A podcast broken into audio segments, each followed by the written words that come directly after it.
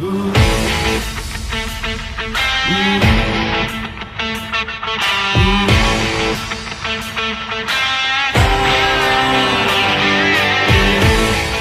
Fala pessoal, beleza? Aqui quem está falando é Ismael do podcast Combate de Robôs e hoje nós vamos começar mais um episódio muito legal. Esse vai ser muito importante para você que já teve muitos problemas ou poucos problemas, independente da quantidade de problemas que você já teve na competição, porque a gente vai falar aqui sobre alguns problemas comuns e algumas formas de resolvê-los e evitá-los. Então já estou aqui com a Jojola também.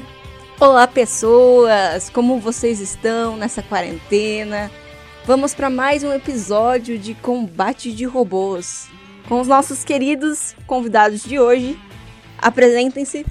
Fala aí pessoal, eu sou o Massa, esse Thunder Rats. Vamos aí falar um pouco do projetos, reparos e gambiarras. Genial. então, gente, eu sou o Sigma, tudo bem? Tô aí para colaborar no que der, quero agradecer o convite e é isso aí. Vamos lá. Boa, então são duas pessoas muito importantes e bem influentes na guerra. O Sigma é o rei do plástico aqui no Brasil, trouxe Boa. essa tecnologia pra gente. O pessoal Ai, deu risada no começo, né, Sigma? É, cara, no começo foi foi bem, bem complicado. Na verdade, eu comecei num hobby weight, né? Quando começou a minha equipe, eu mesmo, né? Foi na categoria hobby weight. É, foi logo que ela iniciou, eu fui fazer um robô, eu botei. Sempre faço robô grande, né? Botei o robô no limite do tamanho, acho que era 55 por 55.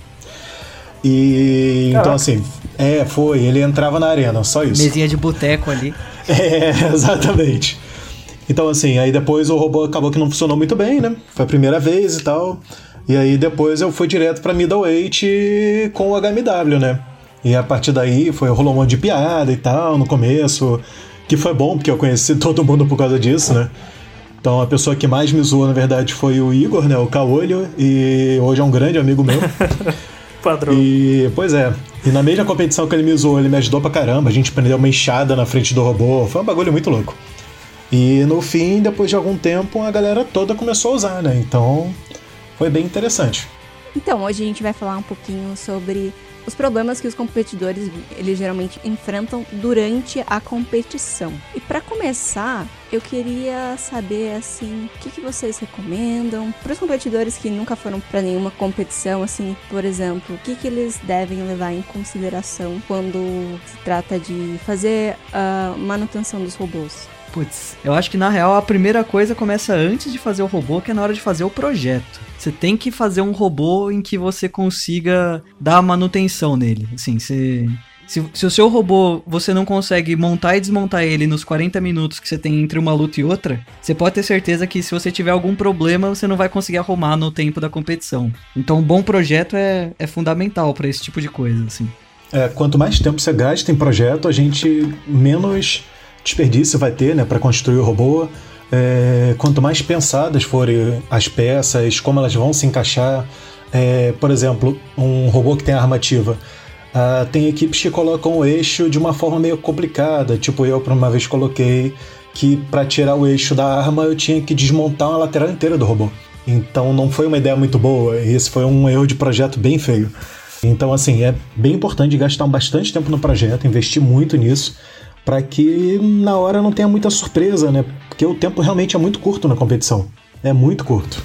É, eu gosto sempre de fazer o comparativo que eu acho muito válido com a Fórmula 1, assim. Você vê os carros de Fórmula 1 são coisas super complicadas e com otimizações ao extremo tal, mas o piloto quando ele quebra uma asa, ele encosta no box e os caras conseguem trocar a asa da frente inteira em tipo 3 segundos, 4 segundos. Isso para não perder nenhum tempo. Então é.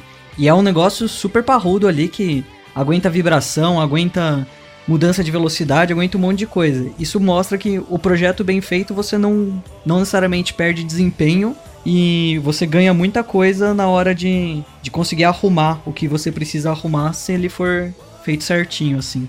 É, eu sou rei de fazer projeto de forma basicamente no achismo. Basicamente eu olho o robô, ali me baseio em algum robô, caraca, legal. Começava a fazer fazer uma distribuição, mentindo eu que fazia um CAD 3D do robô, o Massa sabe da história, mas basicamente eu ia colocando ali os, a, a, distribuição das peças que eu poderia ver até mesmo em 2D. E isso acabava me atrapalhando muito porque eu não sabia de eventuais problemas que o robô poderia ter, questões geométricas. Um problema sério que o, o meu Beetleweight tem é que a arma passa raspando no eixo do brushless, então se o eixo fosse um pouquinho mais comprido, ela ia encostar na barra. Então é, são várias coisas que a gente tem que levar em consideração enquanto está projetando. Então, uma coisa que muita gente não leva em consideração é parafuso. Muita gente não desenha parafuso no projeto. Eu não desenhava antigamente. Aí na hora que eu ia montar o robô, cara, eu tinha parafuso que ia bater no outro. Então, tipo, eu não tinha como prender a lateral. Eu tinha que deixar uns parafusos a menos da, não sei, da parte da frente e trás do robô para poder parafusar. Então, tem coisas que são. Parece uma coisa boba, mas tem detalhes tão bobos. É, o próprio receptor, tem gente que não coloca no projeto. Ah, receptor, cabe em qualquer lugar, é tranquilo, mas quando você vai ver, dependendo do tamanho do robô, não entra. Isso é uma coisa muito legal, assim, de você ter. No CAD, o CAD ele aceita tudo. Ele aceita interferência, ele, ele aceita você passar uma peça por dentro da outra. Mas é muito legal você montar e desmontar o seu robô no CAD. para você ver se vai caber todas essas coisas. Ou... E aquilo, né? No CAD é de graça. Depois que você fez a peça, cara, você, você já gastou dinheiro. É, e esse é um problema. Não, eu ia falar, porque assim, é, porque o Márcio tá falando do CAD, mas eu, eu mesmo eu nunca utilizei nenhum programa muito bom para projeto. Eu sou cadista de AutoCAD, né? Então, assim, eu desenhava a planta de casa na época da faculdade e acabou que até hoje eu utilizo AutoCAD para robôs. Que não é um programa muito ruim, mas é muito ruim para projetar. Porque, pô, você fez um furo, cara, perdeu aquilo ali. Agora você tem que desenhar a peça de novo para botar. Então, ou é, não é bem o ideal. Só que assim, dá para ter uma noção das coisas, como as coisas encaixam e tal. E para mim funciona até hoje, né? Então eu ainda não migrei, mas provavelmente em breve eu vou migrar, porque faz muita diferença utilizar um programa que otimiza já seu projeto. Na final várias vezes, né? já, já cheguei, mas já a maioria dos robôs que eu faço é mais na brincadeira, né? Eu acho que isso, assim, lógico que eu gasto, invisto muito tempo no projeto, não vou dizer gasto, né? Invisto muito tempo em projeto, eu gosto de projetar, todo ano eu faço um robô novo que eu gosto daquela experiência de fazer um algo diferente e tal. Eu vou para as competições mais para me divertir, para trocar ideia, rever a galera e tal. E é sempre uma desculpa ir para competição, né? É basicamente isso. E só que a gente sempre vai aprendendo alguns detalhes que a gente não, não pode repetir, né? Tipo, colar conector, colar os fios no receptor. É um erro básico que muita gente não leva em consideração. Todo mundo vai passar um dia por isso, esquecer de colar, ou que não sabe que tem que colar. E, cara, é, se você não colar, vai soltar na luta. Vai soltar e você vai perder aquela luta por isso. Você vai ficar, cara, por que, que eu perdi? Aí tu vai, pô, soltou um fiozinho. Às vezes você investe cara, meses em projeto, gasta uma grana ou tenta com patrocinador, vai, investe seu tempo, vira à noite e chega lá por causa de um fio que você não colou. Então, assim. Não é... colocar a abraçadeira no conector da bateria, né? Também. Nossa! Exatamente. Porra. Ou na loucura da, da competição, você vai lá, fecha o robô rápido e você acaba esmagando algum fio, alguma coisa. Sim, Sim. Eu, já, eu já furei a lateral de robô e na hora que eu furei a lateral para prender alguma coisa, eu fui, atravessei o fio. E eu tive que desmontar o robô para tirar, soldar o fio de novo para montar de novo. Acontece, mas. Nossa. Eu não vou citar nomes para não gerar polêmica, mas aconteceu de um rapaz me mandar uma foto da carcaça de uma bateria lipa, aquele plástico dela tá com a marca de broca, porque Pum. ele foi fazer um furo no robô e não queria tirar a bateria de dentro porque era para um amistoso. E nossa, andou muito próximo de dar ruim. Cara. Nossa. Então, e são esses pequenos detalhes que fazem a diferença na competição, né? Não, e faz muita Sim, diferença. Sem dúvida. Uma, uma coisa que a gente tinha na Thunder ali era a gente tinha um, um checklist do robô para fechar ele. Tipo, você tomou conta do projeto, você projetou, montou, você sabe o robô de olho fechado já. Mas é sempre bom você ter um, ele impresso ali no papel em cima do robô na hora que você vai fechar ele na bancada, para você conferir todas essas coisinhas. Porque, cara, na loucura ali você já provavelmente tá sem dormir, tá mal alimentado, tá estressado pra caramba. Você sempre esquece de alguma coisa, seja colocar, tipo, trava-rosca num parafuso ou verificar se, se alguma coisa tá no lugar certo, se você deixou espaço para passar. Então esse checklist é muito legal de você ter assim, porque na hora que você vai fechar o robô, você vai indo passo a passo aquilo e você garante que você não esquece nada dessas coisinhas que, putz, é o, é o que dá mais raiva, assim. Você, você perdeu uma luta porque o, o seu robô foi destruído, tipo, totalmente arregaçado, você fala, nossa, que da hora, os caras fizeram um projeto bom, tipo, acabaram com a gente, não sei o que. Mas você perdeu uma luta que o seu robô tá inteirinho, tá tá até com a pintura intacta, ele andou um pouquinho, deu uma trepitada e desconectou alguma coisa, você fica puto da vida, cara. Nossa, é horrível. É verdade. ah, essa ideia do checklist é muito boa mesmo, cara, porque. Principalmente porque às vezes a pessoa tem. Eu não sei, como eu sou, a minha equipe só tem uma pessoa, é mais fácil porque eu projeto, eu faço eletrônica, eu faço mecânica, eu faço tudo, eu sei como montar e desmontar robô fácil. Só que em equipes maiores eu sei que às vezes tem uma, duas pessoas responsáveis, ou uma mesma pessoa que está responsável por um robô está responsável por algum outro projeto, de algum outro robô. E acaba que a pessoa pode não estar tá ali na hora, pô, vocês com checklist, a outra pessoa pode pegar e seguir naquilo ali e fazer, né, cara?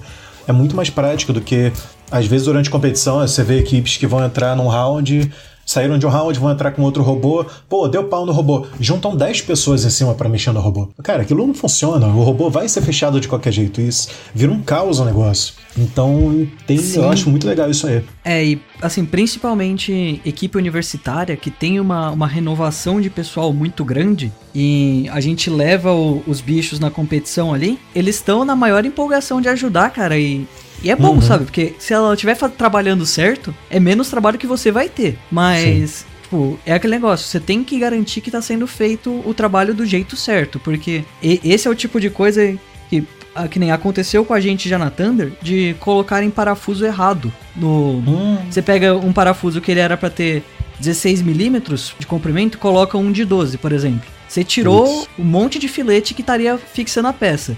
Daí vai lá, uhum. toma uma porrada, arranca mancal, arranca parte, que é o tipo de coisa que você fala, putz, se fosse alguém que soubesse exatamente qual era o parafuso certo de, de colocar ali, não ia acontecer. Então, se você deixa escrito isso de alguma forma, é bom pra. que na correria ali o cara ele vai. Ele vai ver qual o parafuso que, enca... que a rosca pega e vai colocar aquele, tá ligado? Se não, se não sobrou um pedaço de parafuso para fora da peça, ele acha que tá certo. É, no desespero. É verdade. Oh. Então, no caso da Thunder, vocês tinham, tipo, escrito mesmo o checklist e tinham Sim. duas pessoas fazendo essa verificação, né? É, a gente. Isso era uma coisa bem legal também. A gente sempre garantia que pelo menos duas pessoas sabiam como fechar o robô inteiro. Primeiro, porque essas seriam as duas pessoas responsáveis para fechar ele antes da, da montagem final da competição ali, da, daquela luta. Mas para garantir que um acaba sendo a, a redundância do trabalho do outro, sabe? Então, é um tipo de coisa que você fala, pô, ajuda muito. Você virar e falar assim, ah, já coloquei o trava-rosca em todos os parafusos da tampa. Já é, puxei o fio da, do receptor para baixo para passar liso na correia. Esse tipo de coisa. E daí um vai falando pro outro, é aquele... É que nem quando você tá fazendo algum... Algum exercício de programação na faculdade, você vai pedir ajuda para algum amigo, você fala do seu problema, na hora que você termina de falar, você já percebe e já corrige, sabe? Então, essa uhum. comunicação é muito legal, que você sana muito problema ali mesmo. Você nem precisa que o outro confira, só de você estar tá falando com alguém o que é que tá acontecendo ali, você já pega um monte de coisa que poderia dar errado. Nossa, eu já perdi as contas de quantas vezes eu cheguei para perguntar alguma coisa para alguém, até mesmo na guerra de robôs, e eu chegava, cara, eu tô com esse problema assim, assim, assim, e aí de repente eu, ah, já sei como resolver. Aí eu não esperava. Claro, eu esperava a pessoa responder porque eu gerei uma conversa, né? Mas eu já, ti, já tinha chegado na conclusão só de começar a debater sobre aquilo. É, isso é, isso é muito bom, assim. O, no, no, caso do Sigma, eu acho que é bem diferente a realidade que é o que ele falou, né? Ele é um cara só, então ele, ele tem que saber tudo que tá rolando ali. É uma equipe. Equipe. Cara, mas é aquele negócio, né? Tem vantagem, tem desvantagem, né? Quando eu levo muitos robôs, que às vezes eu tenho essa mania, acaba que fica uma parada meio complicada de mexer. Mas, por exemplo, na última competição que eu fui, que eu não fui esse ano, no ano passado, uh, em 2018, eu levei dois lights. E, cara, foi super tranquilo. Tipo, já cheguei com o robô pronto para inspeção, botei até um adesivo de aprovado na inspeção de segurança, porque já tava pronto. então eu já cheguei e falei, pô, vai, aprova aí, vai, passa. Foi, fiz todo o teste, depois foi, passou. E, cara, entre os rounds, foi muito tranquilo. Foi muito tranquilo, porque eu investi muito tempo no projeto e, cara, tava tudo redondo, encaixando bonitinho. Não tinha erro. Então, assim, isso foi bem legal, isso faz uma diferença. O fato de você conhecer todo o robô ajuda muito. Eu acho que às vezes complica um pouco em, em quando são equipes, é, principalmente universitárias, que tem todo esse rodízio de galera, que muda, às vezes entra, pô, a turma praticamente muda inteira a equipe. Fica uma pessoa, duas, para passar toda a informação é muito difícil. Às vezes não tem alguém que alguém era responsável por robô e não teve tempo de passar toda aquela informação porque ah, conseguiu um estágio, teve que sair da equipe. Pô, fica muito complicado isso na comunicação. E a pessoa pega um robô que tá pronto, né? E aí, como é que a gente faz isso aqui? Você tem que ver, pô, esse parafuso sai, entra aqui, pô, você tem um projeto, mas você construindo é muito diferente. Você sabe perfeitamente onde tudo se encaixa. Você já olha o parafuso, você sabe qual é. Então isso fica muito prático. Você sabe exatamente por que aquilo tá lá. É natural para você. Sim, exatamente. Sim, e, e, principalmente o negócio que é aquilo. Depois da primeira. Porque antes do, da luta de estreia do robô, tá tudo lindo, né? Todas as peças são retinhas, todos os encaixes eles vão sem folga nenhuma, não sei o que. Depois que ele saiu da primeira luta, principalmente se foi contra uma armativa, puta, ele sai todo torto, todo deformado, um monte de parafuso arrancado. Essa é a hora que o bicho pega ali, porque é aquele negócio, você vai provavelmente precisar fazer algum, algum reparo no seu robô. Por exemplo, se você não tem uma peça reserva, você vai precisar improvisar ali na hora alguma coisa ou você vai sofrer para tirar um parafuso que arrancou a cabeça de. A arma do outro robô foi lá e arrancou a cabeça do parafuso e ele ficou dentro da sua peça. Então você vai sofrer pra caramba pra tirar. E é aquele uhum. tipo de coisa, você precisa saber o que é que tá acontecendo no seu projeto para saber onde que você pode mexer, onde você pode cortar, onde você pode furar. Porque senão não tem jeito, tá ligado? O robô ele só vai bonitinho na primeira. Depois disso, é, é dali para baixo. É, o Verso falou, né? Depois que a gente terminou. É o único momento que a gente vai ver o robô bonitinho, é depois que você terminou ali, antes mesmo de testar. Sim. Começou a testar, você vai deformar o dente da arma, ou você vai ralar a pintura da rampa, no caso de, do pessoal aí que faz esses carrinhos, né? e, enfim, é uma série de coisas que, que, tipo assim, você só vai ver seu projetinho bonito antes de você começar a testar. O Taki Machida ele chegou bonito na competição ainda. Depois da primeira luta, ele saiu com a pintura do, do da barra, saiu deformada, saiu ralada, a ponta do, da barra saiu amassada, ele perdeu uns 20 parafusos na primeira luta, então é um monte de coisa. Cara, isso é uma dica muito legal, assim. Se o robô tem muito parafuso e você. Assim, é sempre bom usar trava-rosca, mas é também muito bom sempre colocar, principalmente nos robôs maiores, colocar uma, uma silver tape, alguma coisa por cima de todos os parafusos ali. Porque Nossa. isso mata a vibração. Porque o parafuso, quando ele anda na arena, o robô inteiro vibra e os parafusos vão soltando, é natural. Você põe uma silver tape ali em cima dos parafusos, isso impede que você perca um monte de parafuso, cara. Caraca. Nossa, velho. É tão simples, eu nunca tinha pensado Sim. nisso. Não, cara, até o, a, a própria trava-rosca ela não atua na hora que você coloca. Tem muitas equipes que montam robô, bota tudo, fecha tudo antes de botar na arena. E, cara, se botar o trava-rosca na hora não vai fazer diferença. Vai sair no meio da luta, é, porque a vibração um, vai tirar. Ele tem um tempinho de cura ali, né, pra ele, é. pra ele setar o negócio Como... fixo. É, fechar a tampa e jogar na arena não vai dar muito certo. A é. tampa vai voar, vai soltar parafuso, você vai perder parafuso, né? Putz, e tem, e tem uns robôs que você pega o, o leiador, ele tinha infinitos parafusos, tanto por dentro quanto por fora. Eu, vira Nossa. e mexe, super comum. A gente tira, abrir o lenhador depois, da, depois das lutas. Primeiro que ele, ele voltava bem mais leve da, da luta, né? Porque só em parafuso gente ia perder, sei lá, umas 300 gramas ali no, na arena.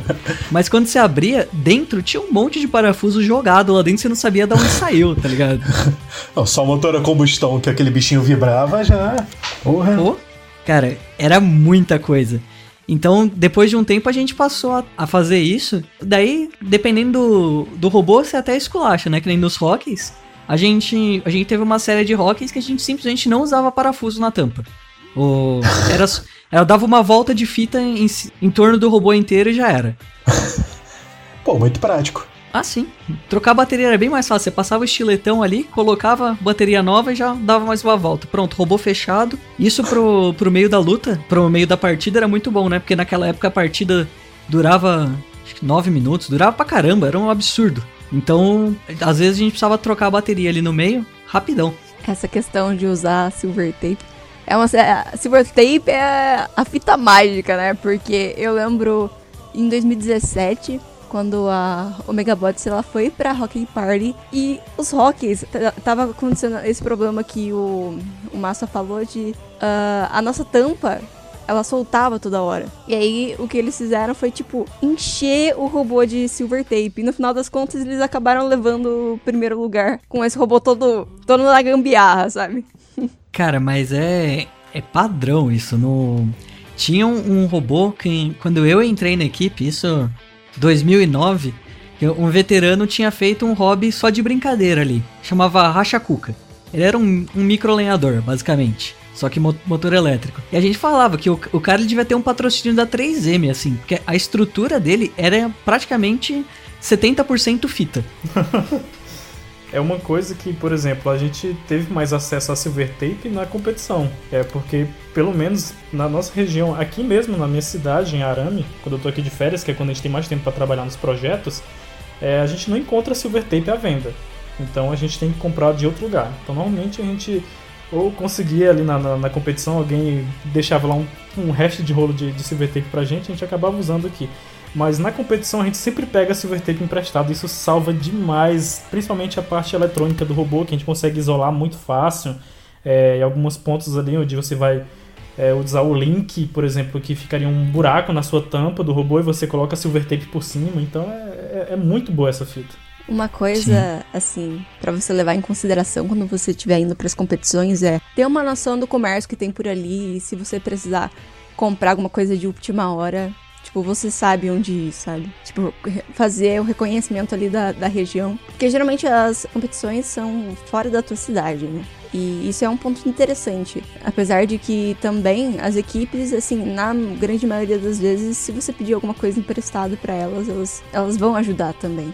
Sim, e é, isso é muito legal, né? Tipo, hoje em dia que você tem o Street View, cara, põe em volta do, do lugar da competição e vai dar uma passeada. Ver o que, que você acha por lá. Sim, até mesmo quando você coloca no mapa o local da competição, ele gera ali alguns pontos ao redor que se você filtrar você consegue achar loja de materiais, é, lanchonete, restaurante, tudo todas essas coisas que são bem úteis pra gente saber durante o evento, né?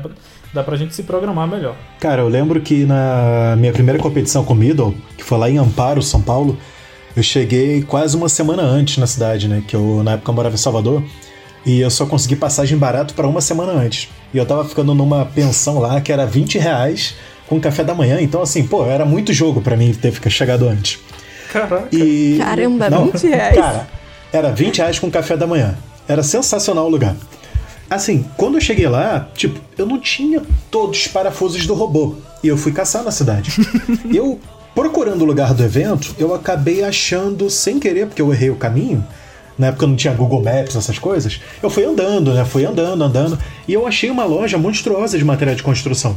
Só que Salvador, você não consegue parafuso, por exemplo, parafuso Allen, cabeça eh, chata, cabeça baulada, não existe lá. Pelo menos na época não existia. Encontrava muito bem. Cara, é, não encontrava em nenhum lugar. E nessa loja eles tinham todos os tipos de parafuso. Então, cara, eu fui para lá e acabei fazendo estoque de parafuso para voltar, porque foi ótimo.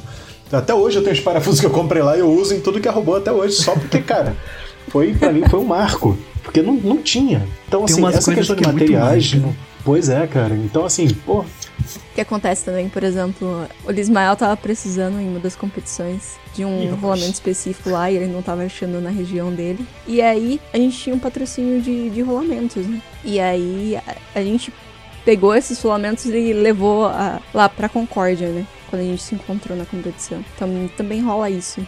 É, isso é muito legal, essa relação que as equipes têm em um ajudar o outro.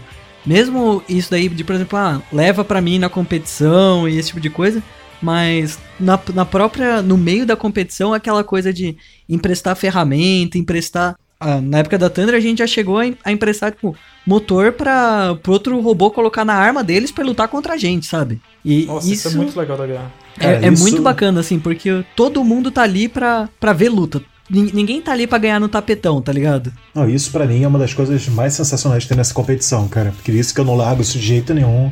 Eu tô há mais de 15 anos nessa brincadeira, porque é incrível, cara, esse negócio de você vai lutar com um cara. E aí, cara, pô, a pessoa vira para você, você pergunta, pô, como é que tá? Tá faltando alguma coisa? Pô, cara, nossa eletrônica, a gente ligou o robô, fechou, ligou, queimou a eletrônica. Cara, a gente não sabe o que fazer. Pô, você vai, pega a sua eletrônica, dá pro cara, o cara luta com você, o cara te ganha, mas você tá, porra, feliz pra caralho. Tipo, não tem essa. É uma... A guerra é só na arena, né? Não tem essa guerra do lado de fora, não tem Sim. essa coisa de competir com o outro, dar um jeitinho. Pô, cara, é sensacional isso de outras equipes se ajudando. Isso é muito legal. Não, pois é, a gente já, já recebeu ajuda de inúmeras equipes. Eu não consigo nem contar quantas equipes já ajudaram a gente na competição. Na primeira competição que a gente foi em 2016, a gente, tava, a gente tinha um controle do robô, a gente estava utilizando a Bang Bang, né, a eletrônica lá com servomotores, E a gente Nossa. queria mudar, porque ela tava tendo um problema no fail-safe. E é obrigatório ter o fail-safe, né? O robô desligar quando ele perde sinal. E o que que acontece? O pessoal da Wire emprestou uma eletrônica pra gente. Se eu não me engano, era a eletrônica Rhino, que era utilizada nos robôs é, Hobby deles. Só que o nosso controle, ele não tinha fail-safe nos dois canais. E assim, quando a gente ligou o robô, funcionou belezinho ali, mas é, quando a gente tentava fazer o teste do fail-safe, o robô não desligava, mesmo utilizando uma outra eletrônica. Aí o pessoal da PUC-PR foi emprestou um, um rádio de seis canais pra gente, cara. Então a gente foi lutar contra a PUC-PR nessa luta. Então é muito legal a gente ver esse espírito de compartilhamento das coisas lá. É importante quando você vai pra uma competição, assim, ter noção das ferramentas que você tem, dos materiais que você tem à disposição e deixar eles organizados. Naquela loucura da, da competição, você começa a usar lá as ferramentas, joga em cima da bancada, e daí, quando algum outro membro da equipe vai procurar, cadê a ferramenta? Nossa, Nossa, Isso. isso, é demais. é complicado pra caramba. Ainda bem, ah, ainda mais em, em equipe grande, assim, que nem a Thunder é.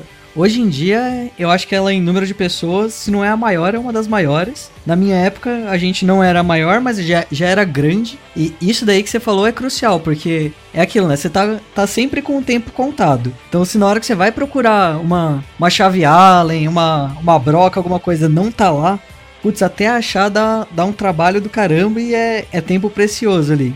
Então, essa parte de organização, você você tem que você tem que tá bem, todo mundo da equipe tem que estar com essa cultura e também é importante daí cada membro saber quais ferramentas que, vo- que vocês têm à disposição ali. Várias coisas dá pra você fazer com mais de uma ferramenta diferente. Então, você saber o que, que sua equipe tem, tipo, ah, não, a gente tem cinco parafusadeiras, a gente tem três dessa da, da chave Allen desse tamanho que eu tô precisando, pra saber onde que elas estão sendo utilizadas, é, é bom também você manter esse, esse rastreio, até pra depois na hora de ir embora saber se sumiu ou não, sabe? Se você não esqueceu nada, se, se não deixou nada pra trás ou muitas vezes deixou emprestado com alguma equipe e não pegou de volta, que também acontece na, na correria, né? Isso é uma coisa que acontece direto. Você empresta alguma coisa pra uma determinada equipe e ac- você acaba esquecendo de cobrar, a pessoa acaba esquecendo de, de devolver. Muito normal. Daí na próxima competição, eles devolvem. É, nessa última Winter eu voltei com pincel, com, com serra. Arco de serra. com várias Pincel. coisas aí. E eu entrei em contato com o pessoal. Cara, a gente ficou com o pincel, a gente ficou com isso de vocês. Ah, mano, pode ficar pra vocês. Então, eu- eu- é muito legal, cara. Eu amo esse esporte. É, é porque assim, a equipe grande passa por isso, mas a equipe pequena passa bastante por isso também. É, eu não vou mentir que assim, durante a competição, por ser uma pessoa só, é meio complicado na hora de fazer a manutenção. Então, às vezes você sai de uma luta, você tem que abrir o robô, botar a bateria pra carregar e tal, você pega e deixa a chave de um lado. E cara, a bancada vai virando um caos. Porque infelizmente é complicado. O tempo que você perde pra pegar aquela chave Allen, às vezes, pra botar ali do lado, o tempo que você perde pra pegar uma chave de fenda que você pegou, uma coisa assim, e ir guardando, acaba que no meio entre os rounds fica muito complicado. E cara, fica um caos total. O que eu fiz pra melhorar isso no meu trabalho de manutenção, que ajudou muito, foi hoje em dia, antes da competição, eu separo um organizador grande, daqueles de várias divisóriazinhas de plástico, para cada robô. Então, cada organizador desse tem os parafusos reservas de cada robô, tem o receptor reserva, tem várias partes reserva, tem chave Allen reserva caso precise alguma coisa. Porque infelizmente durante aquele caos do entre rounds, as coisas desaparecem. E tem equipes também que pedem ferramenta emprestada, e aquela ferramenta vai e você depois fica, cara, pra quem que eu emprestei? Você nem, nem lembra que era a pessoa que te pediu. Então, cara, e fica Verdade. aquela coisa. É, e aí você reza pra pessoa lembrar que ela pegou emprestado com você, porque a pessoa vai esquecer também. Cara, fica um caos às vezes, cara. Uma coisa, a gente tá falando de colaboração e tal, entre equipes. Eu me lembrei que outra equipe que era uma pessoa só, na verdade era o Delay e tinha o, o Nemo que ia com ele também, né? Tinham duas pessoas. Mas a minha bancada e a do Delay sempre ficaram juntas. Isso aí já era meio que combinado, porque nós, como nós somos um só, além do Delay ter o ajudante dele, a gente compartilha a ferramenta. Então, a gente antes de ir pra competição falava, pô, tem que levar tal coisa. Não, pode deixar que eu levo. Não, vou precisar levar não sei o quê. Não, leva então. Um levava os grampos pra prender, um levava sargento, um levava furadeira, parafusadeira. Então a gente marcava quais ferramentas a gente ia levar e compartilhava às vezes na competição algumas ferramentas ou alguma outra coisa. Isso era bem legal, porque isso ajudava muito a gente na hora da- do caos e a gente ficava trocando ferramenta o tempo todo também. porque as ferramentas desaparecem, né? Não tem jeito. É, essa, essas coisinhas que você falou de ocupar o espaço do um do outro. Eu lembro que quando eu fui competir sozinho, eu levei um robô também nesse espírito, só, só pela brincadeira. Cara, eu fiz questão de, de pegar, tipo, uma calça ali que tinha bolso de tudo quanto é lado, porque eu falava, eu vou ter. Vai ter. Vai estar tá tudo em mim, tá ligado? Eu não vou ter caixa de ferramenta. Então, eu tinha um daqueles canivetes de chavear no bolso, tinha braçadeira no bolso, tinha fita isolante, tinha alguns parafusos ali que. Aquele da redução que sempre solta, não sei o que. Sempre tinha, tinha ali comigo, porque Cara, é isso que você falou. Na hora que você vai precisar fechar o robô correndo porque precisa fechar, cara, se não tiver no seu bolso, pelo menos eu que sou bem desorganizado com essas coisas, eu não ia achar nem a pau, porque com certeza na vez anterior que eu usei eu ia ter jogado longe, sabe? um, uma forma que a gente encontrou assim de manter a organização da nossa bancada é nomear as gavetas lá onde a gente guardava as coisas. É importante, além de colocar nome nas coisas, mostrar para os membros onde essas coisas estão. Porque mesmo tendo o nome lá, as pessoas não nem vão olhar pra tua cara onde tá tal coisa. Daí você pega, abre. Às vezes é mais fácil perguntar. Tipo, uma gaveta gigante com, com uma faixa escrita assim, silver tape. Daí a pessoa, cadê? Cadê a silver tape? Daí você vai lá, abre a gaveta que tá escrito em gigante, silver tape. A silver tape tá lá dentro. E a pessoa não, não, não conseguiu encontrar. Então, além de tipo, ter escrito, também mostrar para os membros, assim, tipo, se você puder fazer isso antes da, da competição realmente começar ali, pra galera ter uma noção de onde tá cada coisa, é interessante. É, e, isso eu acho que, que entra junto também com um negócio que, pelo menos lá na, pra gente da Thunder foi uma grande mudança, é, investir um pouco mais em infraestrutura, sabe? E isso que o Sigma falou, de você ter uma caixa organizadora para cada robô, putz, é, é, fenomenal, porque antes na Thunder a gente tinha muito. A gente usava basicamente mobiliário de escritório, assim. Então era aqueles gaveteiros, aquelas coisas assim, que não dava bem para você levar em competição. Tipo, lá na gaiola que funcionava, mas fora dela não. Então quando a gente chegava em competição, achar parafuso era terrível, achar as chaves era tudo terrível. Daí a gente começou a investir um pouco mais nessa, nessa parte de ter coisas para você organizar os seus suas ferramentas, seus parafusos, ajuda pra caramba, porque daí você sabe, ah não, eu preciso de um M5 escareado tal, tá na, na, na caixinha azul, por exemplo. E daí você vai lá e, e quando você vai tirar, você sabe que você tem que guardar ela ali de volta, sabe?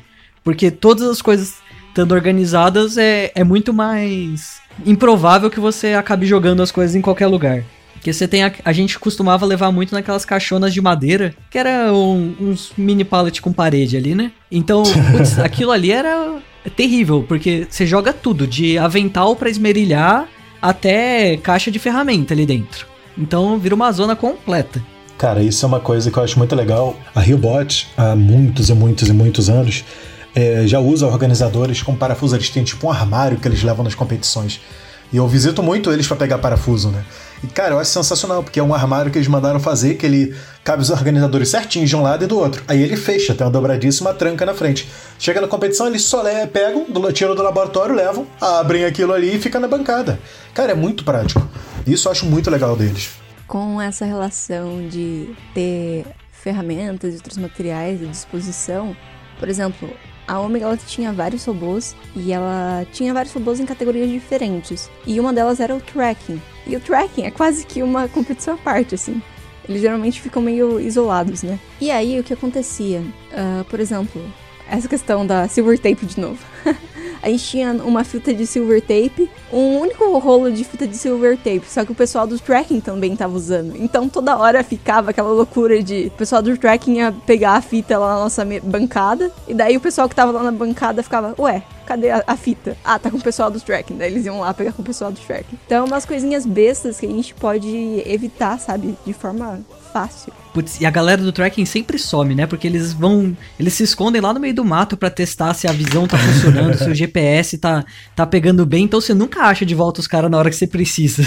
Principalmente, por exemplo, na Winter, que era antes acontecer ali na Mauá, era relativamente tranquilo isso, porque o tracking não era tão afastado. Na competição que acontece lá em Minas, por exemplo, na Iron Cup, a Iron Cup, né? O tracking fica muito afastado. Você tem que andar um absurdo, fazer uma escalada para conseguir chegar no track. Então, esse tipo de coisa tem como você evitar. E outra solução também, com o pessoal do tracking que a gente tinha para acompanhar o que estava acontecendo, nós tínhamos walk-talkies para ah, manter bacana. o contato Nossa. com eles e entender o que, afinal de contas, ah, já aconteceu, o que, está acontecendo aí no tracking, se eles precisam de alguma coisa, já aconteceram as tomadas de tempo.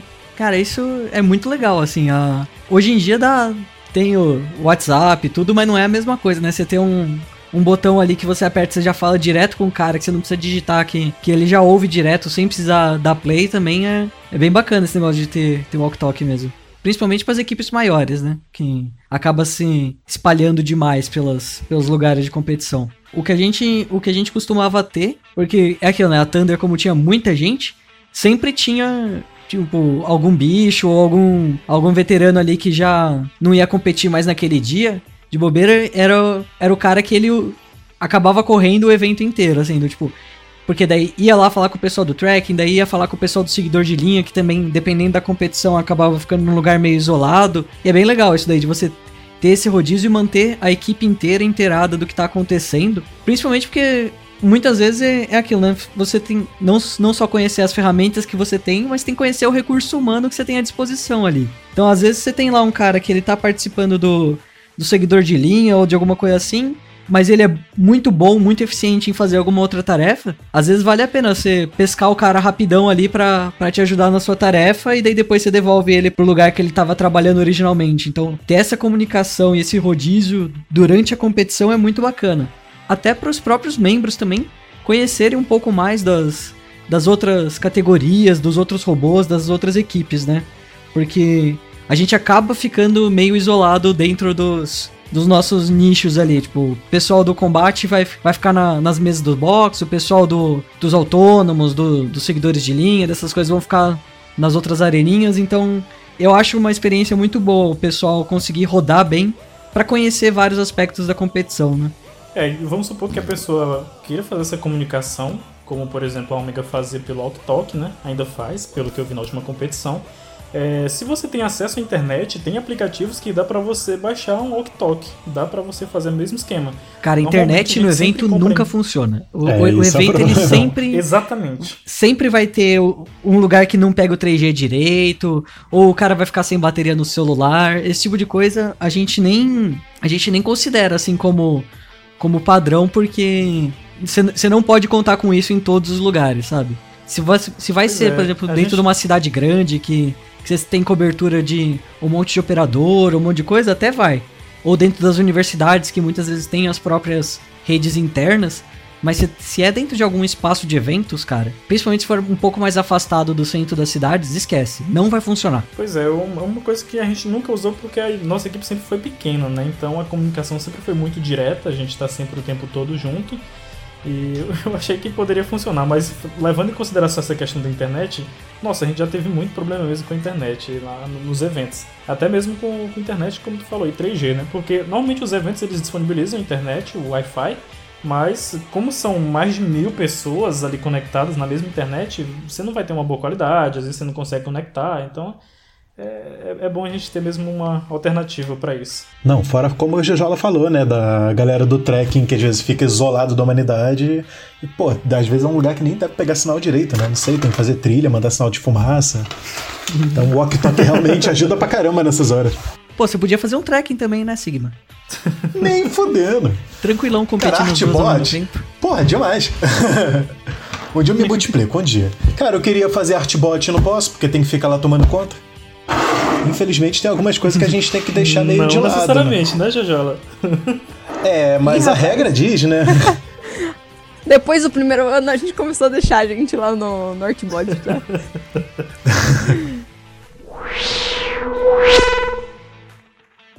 Voltando aqui só pro ponto lá de, de manutenção dos robôs, tem uma questão sobre a prioridade do que a gente vai é, reparar primeiro, né? Tipo, um robô que você que você vai reparar primeiro que o outro, caso você tenha uma quantidade pequena de membros, não dê para dividir todo mundo ali para fazer os trabalhos.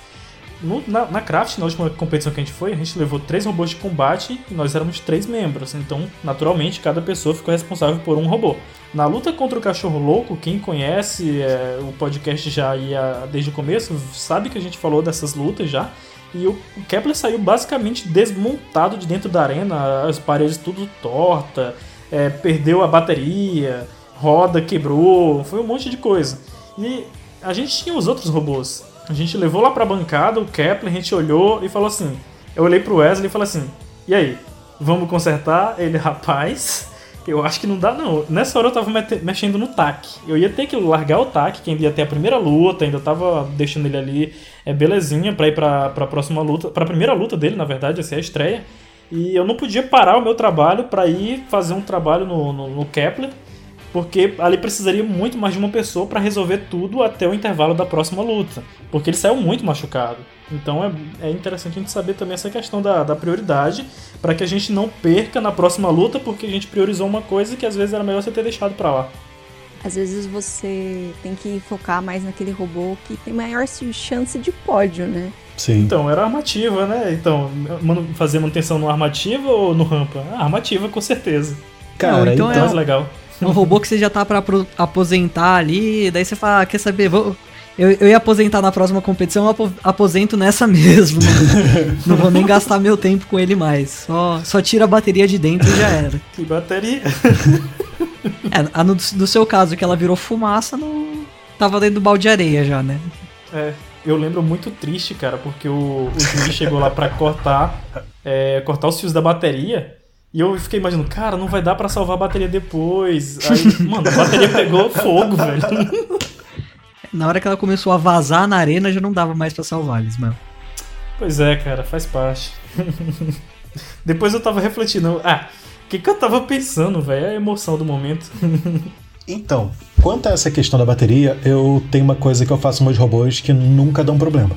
Duas, né? Uma que eu não uso lipo, que a minha bateria não pega fogo. Eu uso é, lítio, ferro, nano, fosfato, etc. Uh, ah, essas baterias de lítio-ferro. E FEPO 4. Isso, muito mais prático. Essas baterias elas não pegam fogo. Lógico que elas praticamente têm dois tamanhos só, né? Eu só uso um tipo de célula, então, para todos os robôs. Cara, é... só do seu robô não ter essa chance de pegar fogo, que eu não quero que meu robô derreta, que é de plástico, cara, você já economiza muito. É, uma coisa que eu comecei a fazer, mesmo assim, até porque de vez em quando a bateria dá uma amassada dentro, é, eu tenho módulos no meu robô. Meu robô, quando você abre ele, ele é todo dividido em módulos. Então a bateria, ela fica uma espécie de caixa dentro do robô, porque caso alguém arranque a minha tampa, a bateria tá lá dentro. E isso é uma coisa que eu vejo quase ninguém fazendo. E é essencial, cara. Se você faz uma divisóriazinha que não vai gastar quase nada, bota uma parede fininha só para segurar a bateria dentro do robô. Cara, isso já ajuda muito, até porque a bateria de lipo hoje pra você conseguir comprar é muito complicado. Eu acho que isso ajuda facilita bastante. Facilita a montagem, facilita a manutenção, né? Sim, fica muito mais prático. O robô todo modular, tudo acoplado. Eu, hoje, quando eu desenvolvo o chicote do robô, né, a fiação dele, eu faço ele todo bonitinho, etiqueto, boto cada, boto etiquetas, mostro qual é cada parte dele, é, ligando para isso aqui é o A, liga no A, B, liga no B. É, eu boto tudo dividido bonitinho com conectores. E só algumas partes que eu realmente não vou mexer, eu soldo. Porque a solda já dá uma confiabilidade maior, né? E dificilmente você vê um robô que eu faço parando exatamente por isso. Ele tá bem organizado, não fica. Eu vejo algumas, às vezes, algumas equipes, quando vão fechar o robô, cara, o bagulho parece uma teia de aranha lá dentro. Mas é um caos. Não, parece um ninho, aqueles ninhos de passarinho, fica aquele monte de graveto ali mexido. Ih, rapaz, me identifico. Pois é. E cara, você não consegue encontrar o fio ali às vezes. Você não tá vendo, mas tem algum conector que tá soltando. Ou alguma coisa que você deixou ali meio desencapada. Isso aí no meio da luta dá um curto cara, vai pegar fogo na bateria. Vai queimar a eletrônica. E aí, pô, é custo que você vai ter a mais. É tempo de manutenção que você vai ter a mais. O que eu praticamente tenho, assim, de manutenção no meu robô hoje quando eu desmonto é se eu lutar contra o Scrap, que infelizmente dali foi embora, né? Então, apesar de Scrap estar tá por aí, eu não sei como é que vai ser agora. Mas o Scrap destruía minhas caixas de redução. Então eu saía da luta com três eixos empenados. E aí eu tinha que pegar e arrumar de novo, fazer de novo, aí trocar a caixa e vai empilhando caixa com eixo empenado. Então isso dificultava bastante, mas Cara, você organizando as coisas dentro do seu robô, as coisas ficam muito mais práticas de você. Até, por exemplo, você falou que seu robô desmontou. É, eu não, não, não me lembro exato qual é a luta. Se foi uma que voa a lateral inteira. Que eu já vi alguns rounds que seu robô despedaçou, né? Voa pedaço pra outro quanto é lado. Acabou com a moral. Ah, acontece, o meu também já aconteceu. ah, é mais de um. Então, assim, é... você prendendo as coisas direitinho dentro do robô, fora, não dependendo da tampa dele, usando a tampa praticamente para evitar que os fios fiquem para fora, alguma coisa assim. Os próprios fios, quando você passar, se você prender eles com braçadeira de nylon, cara, resolve muito. Uma coisa que eu faço muito, o pessoal fala que eu sou homem da cola quente, né? Porque, cara, meu robô, antes de fechar, eu pego cola quente e jogo em cima de tudo quanto é fio.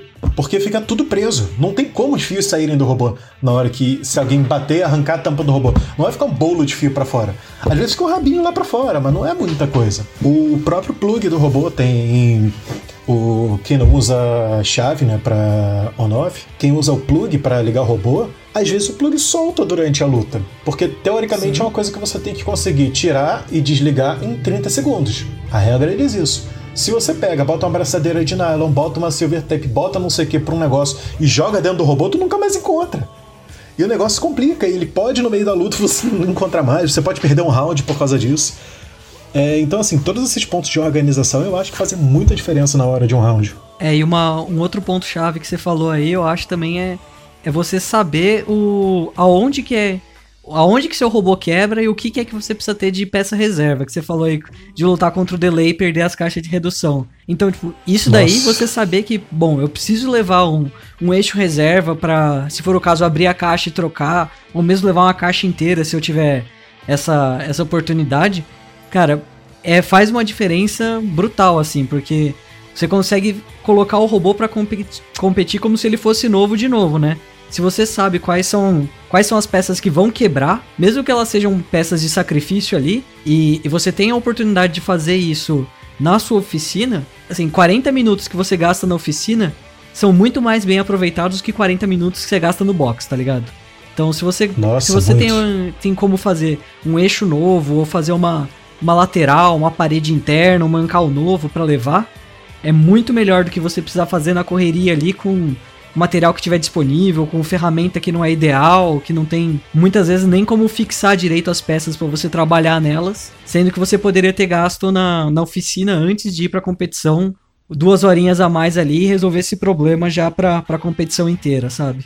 Cara, uma coisa que acontece muito comigo de problemas de manutenção que me ajuda muito o robô de plástico para resolver é o fato de que você tem um robô de aço, vamos dizer assim, ah, você vai precisar aprender alguma coisa nele agora, pô, você vai ter que furar, abrir rosca ou tentar botar uma porca do outro lado, dar um jeito. Se for de alumínio, tu vai ter que fazer um furo, abrir rosca, prender o negócio, ver se ficou direitinho e tal. Cara, dá um puta trabalho. O de plástico eu faço, às vezes, dependendo, se eu for no desespero, eu pego meto o parafuso direto.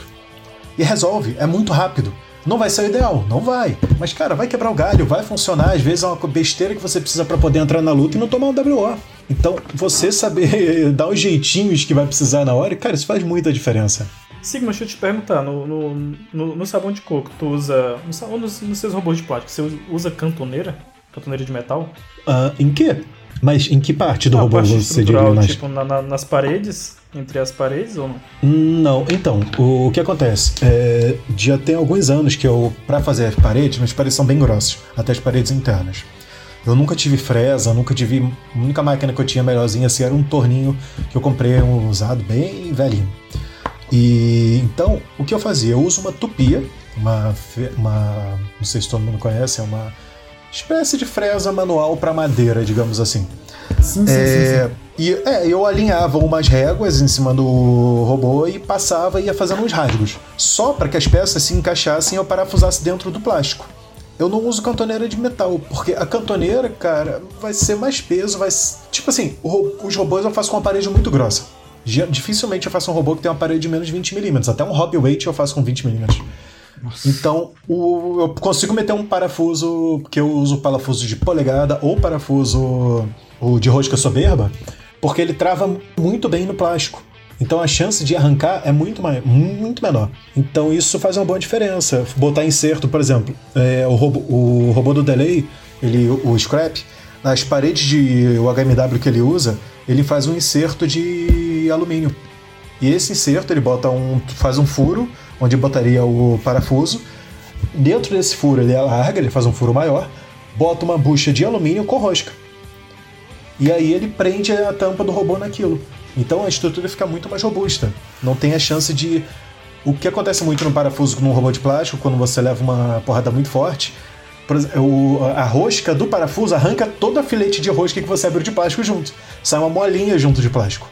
Uhum. Então ele não segura tão bem. Tem outras formas. Eu, nos meus últimos robôs, eu uso o parafuso passante. Eu boto um parafuso da tampa de baixo até a tampa de cima, com uma porquinha prendendo. E não tem, nunca abriu. Não dá problema, meus robôs apanham, voam na arena, vai para um lado, vai para o outro. No final das contas está vivo, a tampa não abriu, tá meio ah, bem mordiscada, né, digamos assim, nas laterais, mas a tampa tá perfeita. É, o, não chega a abrir, não tem esse problema. É engraçado que quem olha de fora assim não imagina que o sabão de coco é tão bem feito assim por dentro, né? Ver só um pedaço de plástico lá na arena não imagina toda a complexidade, aliás, toda a organização que tem por trás ali para o robô funcionar muito bem, né? Por isso que, por mais que não seja um, um, projeto ali que você gastou a mesma quantia que o pessoal gastou para fazer os, os, projetos mais tops, com armativa e tudo mais, é, o robô sendo bem feito, mesmo gastando um pouco menos que o pessoal gasta, dá para fazer uma coisa que aguenta, né? Cara, eu falo muito isso que você falou é certo. Você não, não necessariamente tem que gastar muito dinheiro para robô ser bom. Como existe aquele robô famoso de, do bloco de titânio usinado, que acho que é um robô americano. Caro pra caralho. E o robô Sim, era uma bosta. O robô não, não, Eu nem lembro naquele robô. Sim, o robô não serviu pra nada. Era bonito, mas o robô era inútil.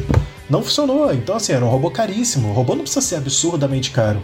Você tem que fazer uma coisa que você vê que é confiável.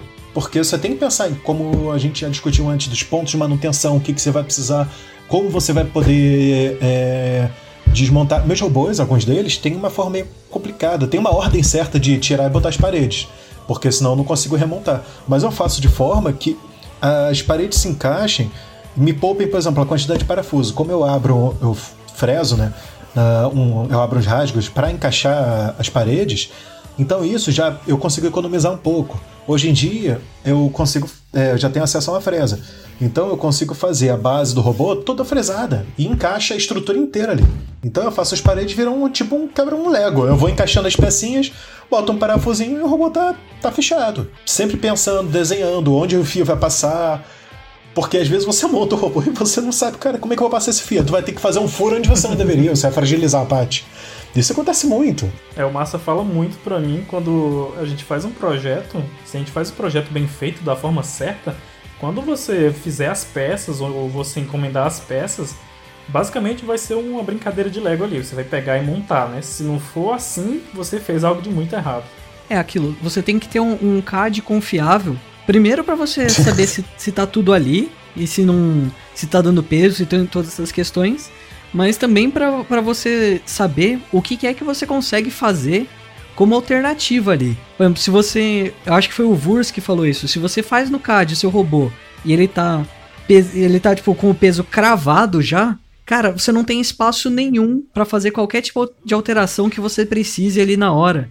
Se, por exemplo, se você tinha um robô de alumínio e quebrou uma, uma parede ali, que você matou um furo de parafuso, você vai precisar colocar a própria cantoneira de aço que você falou aí, já é peso extra que não estava no, considerado no CAD.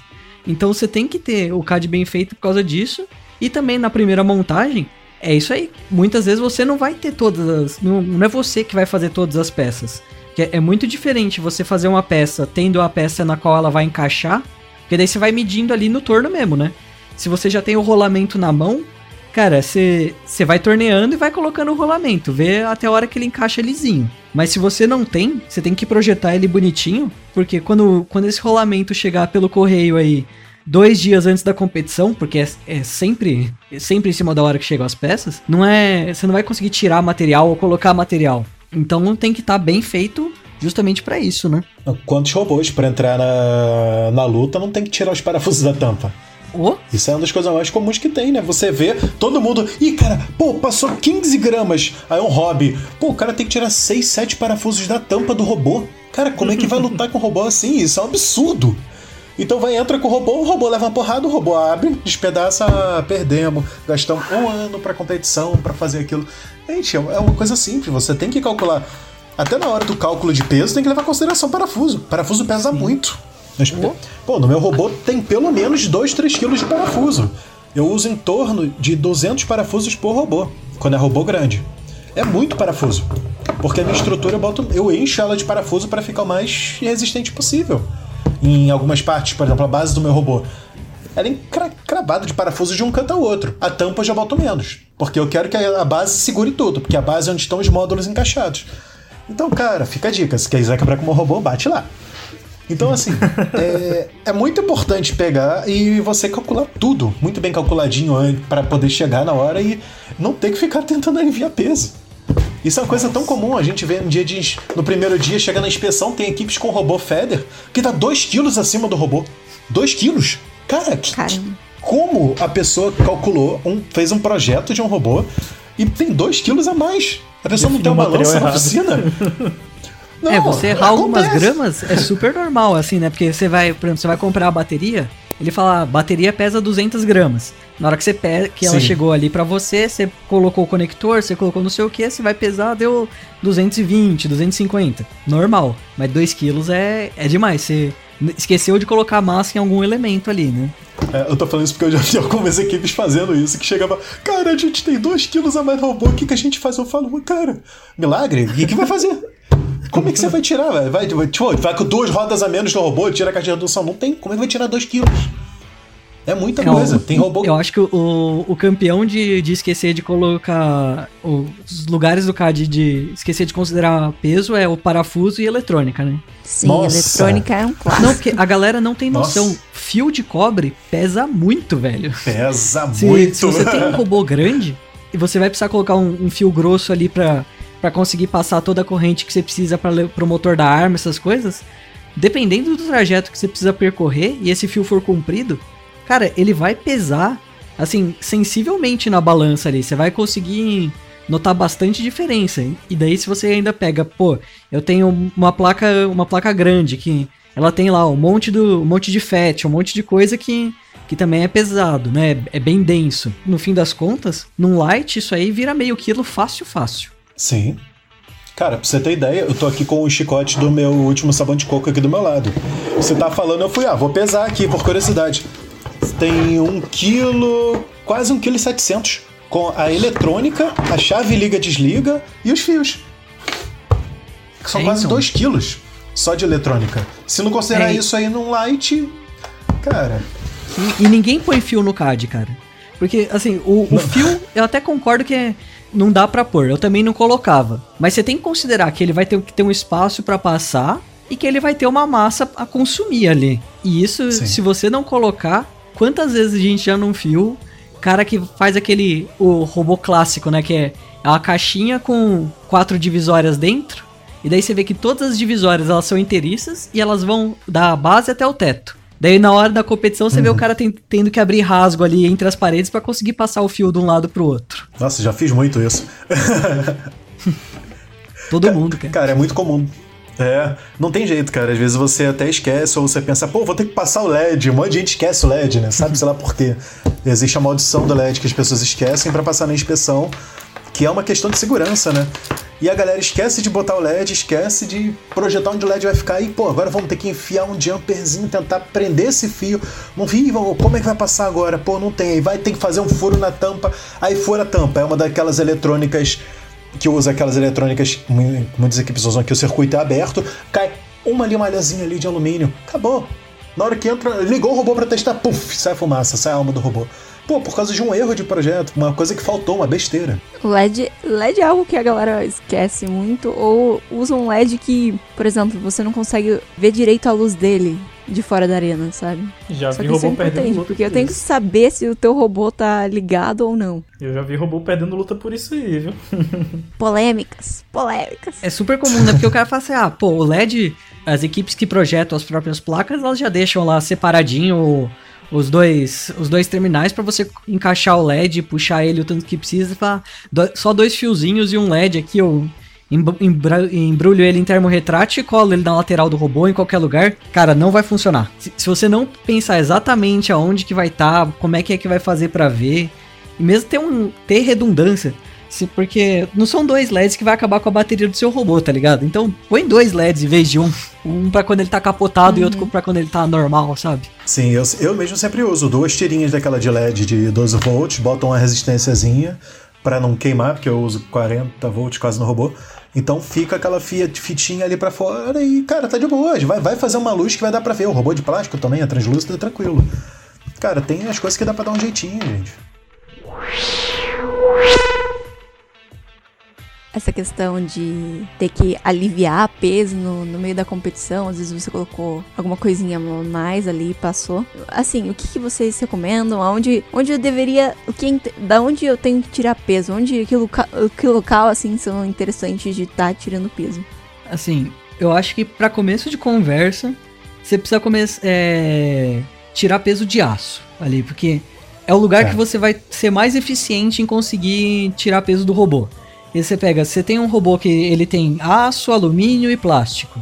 Se você começar a abrir furo no plástico, você vai ficar o dia inteiro furando e você não vai conseguir tirar nada. Ao passo que você abrisse o mesmo furo no em algum dos metais, ele vai bem mais. Que nem o, o aço ele é três vezes mais denso que o alumínio. Teu robô vai virar um queijo suíço e não vai Sim. adiantar nada. Você vê, é super comum o ca cara tentando.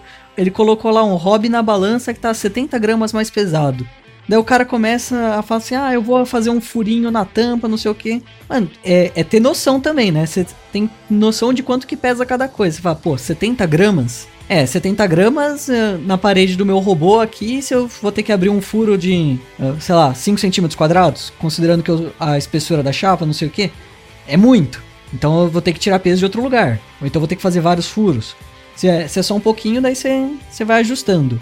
Mas daí entra de novo a importância de você deixar a folga no CAD, né? Que nem uma, uma história aqui foi o do, do Adão, que era um middle que a Thunder fez. Ele era um, um middle de, de locomoção nas quatro rodas. Na verdade, era 2x4, então ele tinha dois motores e transmissão por, por correia. E ele tinha uma rampa de aço gigantesca na frente. Uma chapona bem, bem grande ali. A gente levou pra competição, obviamente não deu peso e, tipo, ali a gente errou alguma coisa no projeto que eu não lembro onde que foi, que não, não deve ter ido pro CAD com a massa certa. Porque tava, tava faltando muito peso, assim. Ou a gente precisava tirar muita coisa. Qual que foi a solução? A gente foi, a, arrancou uma tira da parte de cima da rampa, né? Do, da que seria a parte, não que fica em contato com o chão da arena, mas a parte que fica mais perto do, do teto do robô. Beleza, a gente conseguiu aliviar peso pra caramba com isso. Só que daí tem aquela questão do tomar cuidado para você, quando você tá fazendo uma, um alívio desses, não causar outros problemas no robô. No caso do Adão, causou. Que é, essa tira de cima que a gente tirou, ele era o limitador de curso da rampa. Então isso impedia que a rampa fosse muito para cima e o disco da arma dele pegasse na própria rampa. Quando a gente tirou essa, essa faixa, a rampa foi para cima demais. Então, na primeira luta, ano de estreia do robô, motor brushless na arma, era o. Na nossa é, na época ali, era o, o sonho. Primeira luta contra o Orion, que era um robô rampa. Ele rampou uma vez, bateu algumas vezes. Na hora que o Orion rampou a gente, que a rampa subiu, que a nossa rampa subiu, a nossa arma pegou e ejetou a nossa rampa, mas de um jeito assim que saiu feito um tiro na arena. Moral da história, a gente perdeu o motor da, da arma e a rampa e os mancais. E Caraca. isso foi Cara, foi. Foi lindo que de isso? ver. Menos pra gente, que pra gente tava chorando na hora, né? Mas é aquilo, você. Projeto Tiro... é proibido, massa. É, mas tirou o peso e não tomou todos os cuidados que precisava. Mas foi, foi da onde que deu para tirar, porque era aço, era a parte mais densa do robô, o resto dele era de alumínio. Não, realmente foi um caso complicado. E o que eu acho que é legal, apesar de muita gente tirar parafuso de tampa, eu acho muito perigoso tirar parafuso de tampa às vezes aliviar uma parede interna do robô, fazer um furo, alguma coisa assim, uma coisa que não vá sofrer um dano, porque é, na hora acho que nenhuma equipe tem uma fresadora, né, para poder dar uma aliviada de peso. Então, às vezes fazer um furo com uma serra copo numa peça interna do robô pode ajudar parafusos internos de repente, mas evitar ao máximo tirar parafusos de tampa e lateral de robô, porque infelizmente são as partes que levam os impactos e vai voar. Não tem jeito. Eu já entrei com parafusos a menos em vários robôs na tampa e já voaram para todas as tampas voam. Não tem jeito. Infelizmente é bem complicado. É, eu acho que vale mais a pena abrir rasgo na tampa do que tirar parafuso que tá, que tá fechando Sim. a tampa com a, com a estrutura. Sim. Massa. Se tá no CAD não é cambiarra. Isso te lembra alguma Pô, coisa? Isso é, é uma das frases de ouro ali. Que, que, esse negócio é o seguinte: tem muita coisa que é feia, que, que você olha e fala, não serve, parece gambiarra, mas se você colocou no CAD ali, não é gambiarra, tá no projeto. E isso vale para braçadeira, isso vale para para cantoneira, isso vale até para espuma. Se colocar bloquinho de espuma ali entre, entre a eletrônica e a base, essas coisas, porque tem um monte de coisa que, que a solução a, a solução mais fácil é uma solução já boa o suficiente, mas que o pessoal olha e, e fala: "Ah, tá feio, tá meio porco isso aí". Sei lá, eu acho que é meio um, um preconceito da de quando, tá quando você tá projetando o robô todo todo bonito ali, com tudo otimizado, você fala, pô, eu vou colocar aqui uma abraçadeira para fixar o negócio, eu vou fechar com silver tape mesmo. Você fala, cara, se, fun se funciona e dá um uma relação de peso boa, dá um desempenho bom, não tem por que usar, sabe? Então, só que tem que estar tá no CAD, né? Você tem que, você tem que colocar lá para quem olhar o seu projeto saber que, não, esse negócio ele tem que ir para competição mesmo, ele tem que, tem que existir ali dentro. E isso vale para um monte de coisa dentro do robô, cara. Você... Tem uns robôs que você olha por fora ele é lindão, mas você olha por dentro ele é todo cheio dos remendos. O próprio cupinzeiro ali, que, que foi o meu, meu robô de brincadeira, eu fiz ele em, em duas semanas ali e tal, mas ele até ele tinha um CAD, sabe? Porque tinha os. Como ele foi feito inteiro de aço soldado, então por dentro dele era. Eu base... Ele tinha uma abertura que eu ia jogando as coisas por aquela abertura porque ele não tinha uma tampa e uma base, ele tinha um rasgo que eu ia jogando as coisas ali e no final eu fixava a redução e o, a tampa dele era fixa na, na própria redução. Então no CAD eu tive que colocar o que eu usava um EVA, um EVA grosso, tipo aqueles colchonete de yoga, sabe? Para separar, Sim. que ia primeiro o EVA, daí a bateria, mais um EVA, a eletrônica, mais um EVA e as reduções. Então tinha que estar tá ali no CAD para saber se se dava para colocar em qualquer espessura desses EVAs que tinham que entrar ali para fechar o robô e ele ficar apertadinho ali dentro. E pior que se você faz ele bem apertadinho assim, até que é bom, porque o se tá tudo já encostando um no outro com uma certa interferência, na hora que o seu robô voa e, e balança muito, as coisas não se mexem, né? Porque já tá tudo travado internamente funciona. É. Nossa. E usando esse, essa espuma aí, serve até como amortecedor, né? Alivia um pouco da tensão que iria direto para a caixa de redução do motor. Ah, não, a redução ela trava por último, mas ela era parafusada direto na base de aço, então ah, ela sofria bastante. Ah, tá. ah, sim. Mas é aquilo, né? Não precisa durar a vida toda, a luta só tem 3 minutos. Exatamente, cara. Isso vale muito para as gambiarras ali. Você faz um negócio que você não vai passar de herança aquele negócio ali. Se, se durar a luta, se durar a luta inteira, já tá, já tá no lucro, sabe? Acho que o Sigma já deve ter feito muito dessas coisas também, que você fala assim, não vai ficar bonito, mas vai durar os três minutos da luta e já era, né?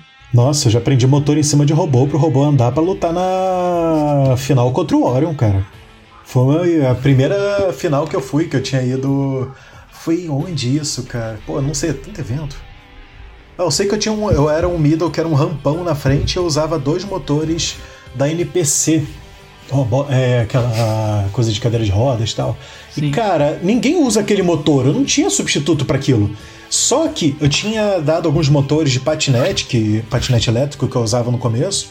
Eu tinha dado para pro Igor, acho que para que ele era na Kimawaniço, acho na época, uma coisa assim. E depois que acabou a luta, eu falei, cara, que ferrou, queimou o motor, o que, que eu faço? Aí eu ia ter que lutar, eu tinha lutado contra o pneu, aí eu ia ter que lutar contra o Orion. Eu falei, cara, ferrou, o que, que eu vou fazer? Não, sabia o que fazer. Como eu tava invicto, eu ia ter que. Eu tinha que ganhar pelo menos uma luta. E aí eu dei, tive uma crise de pânico, passei mal pra caralho no dia. E aí no final deu um estalo, eu falei, cara, vou prender um motor no robô. Alguém me arrumou um pedacinho de alumínio, meti uns parafusos de é, desses de rosca soberba, aqueles parafusos amarelinhos de madeira, prendi em cima o motor, puxei para ficar mais ou menos à distância, prendi do outro lado, robô entrou e lutou. Então, assim, funcionou. Perdi, queimei o outro motor. Aí eu fui tentei dar um jeito prendendo os dois, o robô não andava muito bem. Era um middleweight e tinha dois motorzinhos de patinete. Então, assim, ele não andou muito bem e acabou que eu perdi. Mas, cara, funcionou, deu pra lutar. Então, a gambiarra funciona. Gambiarra não, desculpa. É, foi mais ou menos projetado, né? Então, essas coisas funcionam muito bem. Nada de improviso. Cara, uma coisa que o Lismael falou de amortecer né, as coisas dentro do robô, isso é uma coisa que para mim, na minha opinião, é essencial, cara.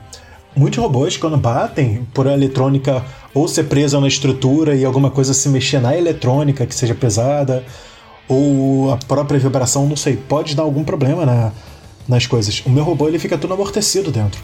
A única coisa que é presa na estrutura é a chave liga-desliga. O resto fica tudo em módulos dentro de espuma. E, e eu boto, tipo, a, a eletrônica. Eu tava usando no meu Light Victor BB que é o que tinha. Então eu pegava um tijolão, tinha um monte de espuma embaixo, botava espuma dos lados em cima e ainda botava dentro do robô preso com uma chapinha de policarbonato presa só de um lado. Então se o robô voasse, a chapinha estava amortecida para cima e para baixo também. Então assim, nunca parou. Você vê um monte de robô heavyweight em lutas que, pô, levam uma pancadinha. Uh, essa própria eletrônica, se ela não tiver amortecida, ela pode deslocar e dar um pau dentro. Ela dá problema. Muitos robôs já passaram por isso. Então, assim, é, cara, amortecer as coisas dentro do robô, cara, eu, sinceramente, hoje eu não consigo me ver fazendo robô sem fazer isso. Porque é o que te dá segurança de que não vai dar problema. Principalmente se for uma bateria, por exemplo, uma bateria de lipo, ela pode amassar, ela pode furar, alguma coisa assim, ficar andando muito dentro do robô, pode dar algum problema e ela entrar em curto. De repente até o fio mexer, raspar numa parede e descascar e fechar um curto. E aí vai pegar fogo na bateria, você vai perder a bateria com muita chance, vai perder a eletrônica, às vezes vai perder os motores. Então assim, é muito complicado. É, eu só, acho que só coisa o negativa, né? É, isso daí de, de amortecer o... numa época que a gente no rock a gente tinha um problema com isso que a gente usava aquela P60, a reduçãozinha da Bunny Bots, e daí a gente tentou usar o Hum. RS750, né? Não, é 775, Nossa. acho que é o código. E ele era gigantão ali. E o, o que acontece? A massa dele é muito grande. Então, na hora que. E ele fica em balanço dentro do robô. Então, era muito comum a gente quebrar pinhão ou, ou soltar a rosca que segurava a redução do motor ali. Porque na hora que o robô tomava porrada, o motor vibrava e como ele tava em balanço, aquele negócio ia destruindo tudo. Então a gente que colocar essas espuminhas mesmo. A gente colocava, no caso, espaguete de piscina ali, né? Fatiava o espaguete de piscina e colocava ele em volta, que daí fechava no robô, dando aquela amassadinha que deixava ele. Na hora da porrada ele não, não sambava tanto. Mas essas coisas é importante, sim. Se você. Se. Se você tem coisa dentro do seu robô que se mexe, você tem que prender de algum jeito, porque o. É aquilo, né? Quando você sofre um impacto, quanto maior a massa do negócio que tá solta dentro do seu robô, mais aquilo ali vai sambar, cara. Então você não pode. Você não pode descuidar de muita coisa ali, não, porque como você. As forças que o seu robô sofre são muito grandes, esse negócio vira. acaba quebrando solda. É bem comum. A gente. A gente tinha coisas que você tem que colocar cola quente nos capacitores, por exemplo. Se, quando a gente fazia as nossas eletrônicas bem no começo, que a gente tinha aqueles capacitores gigantescos eletrolíticos que eram tipo de fonte de computador. Cara, todos aqueles capacitores você tinha que colocar uma, uma cola quente ali, colocando ele bem na eletrônica, que era comum. Você tomava um impacto, o capacitor ele puf, quebrava o terminal e saía voando. Daí você perdia a eletrônica inteira, né? Nossa, isso é super comum. Super comum mesmo. Cara, uma coisa que acontecia, aconteceu comigo uma vez foi na. Quando a primeira vez que fui participar de hockey, com, que fiz um robozinho de MDF. E, cara, a estrutura do robô era. Assim, tinha os, os motores estavam parados. Não, aquele robô foi sensacional, ele foi projetado. Só que ele passou um pouco do peso, então eu tive que esburacar todo, não teve jeito. É, esburacar MDF não é uma ideia muito boa, tá? Então, não, foi legal. Foi, era, no final era silver tape e MDF, mas estava ótimo. Cara, o motor ele ficava parafusado no MDF. E não era uma caixinha tipo a P60, uma coisa assim, eram uns Maxons que só parafusava pela frente. Eu não tinha fresa, não tinha como usinar um negócio para prender ali o robô, o motor.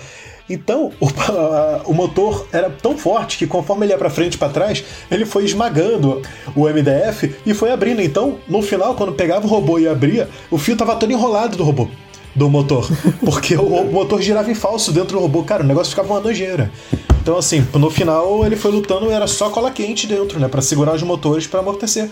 Porque quando dava uma porrada também, o motor é pesado, ele ia para frente e ia para trás, ia para frente e pra trás. E ia esbagaçando todo o MDF. Funcionou, funcionou bem, foi legal e tal, mas. Cara, é bem importante pensar nessa questão de amortecer as peças dentro do robô mesmo. Até, até tem que te pedir desculpa desse robô aí, que eu lembro claramente de, numa, numa partida de, que era a Thunder contra vocês, que falou, pô, o robô do cara é de MDF, mete na lateral dele, vai direto na lateral dele ali pra mobilizar e nessa hora que a gente foi mobilizar, acho que quebrou o robô no meio, velho. ele ficava aberto na lateral. Exato. Pô, mas e, e, mesmo assim ele ainda foi jogando, ele foi até o final. Foi, ô, pô. Não, aquele robô andava demais, cara. O Maxon, naquela época, eu sem dúvida nenhuma, ele era o melhor motor. Hoje em dia ele ainda é muito bom, mas naquela época ele era o melhor de todos para isso.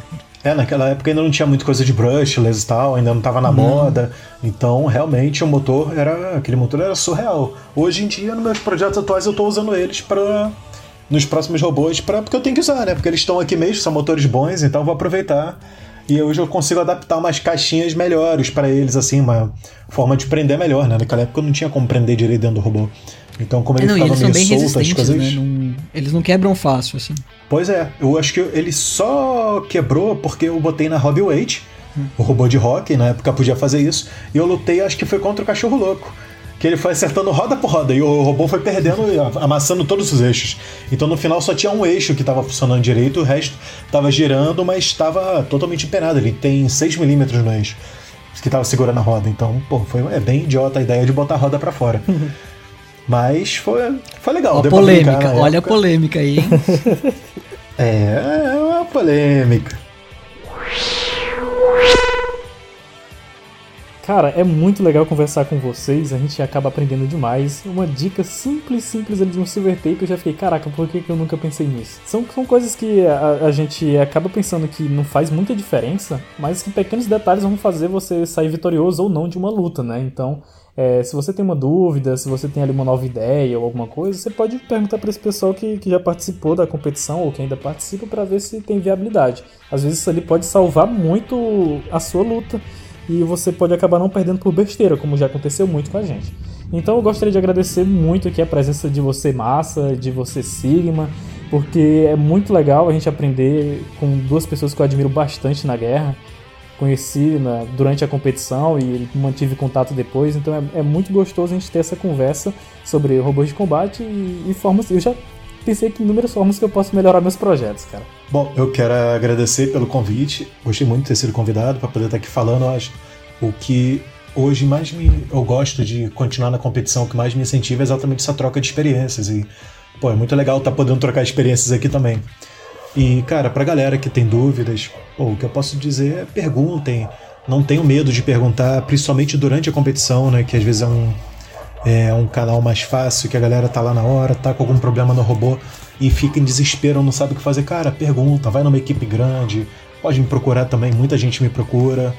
E às vezes a pessoa vê, pô, cara, mas seu robô apanhou pra caramba. E, cara, no final o robô ainda tava andando, mesmo andando meio capenga, mas ele tava andando. Cara, por que, que ele continua andando e os outros às vezes dão uma porrada e para?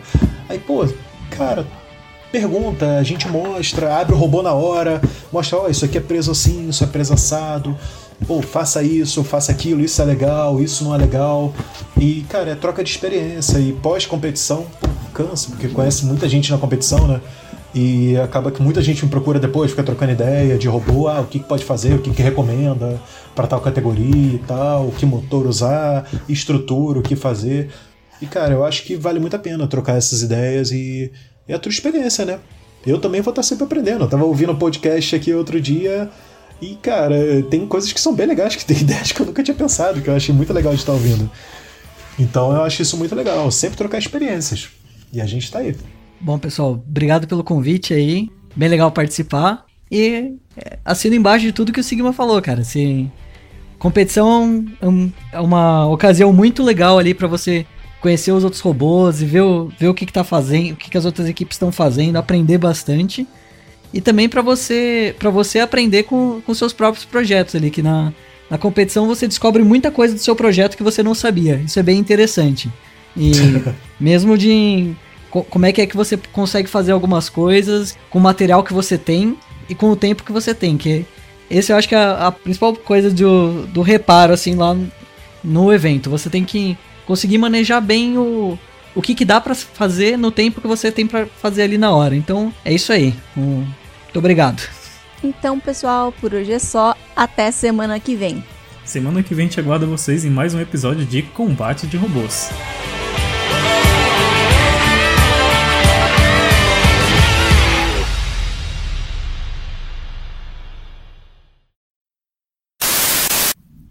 Aí, pode terminar a gravação? Aí, Aí, Aê! Aí para a gravação, não salvou nada. Eu coloquei parou então a gravação, gravação, mas, mas ele apareceu pra mim que tá gravando ainda. Aqui apareceu que parou. Aqui tá gravando. Ué. E. Não é gambiarra, é reparos em competição, é diferente. É, tinha que ter um lance falando de enfeite de robô também, né? Aquele robô com a galinha ficou muito foda, cara. Tinha que ter esse negócio também. Tinha o pato, a galinha. Então, cara, o, a, a Pocobot foi sensacional. Pocobot.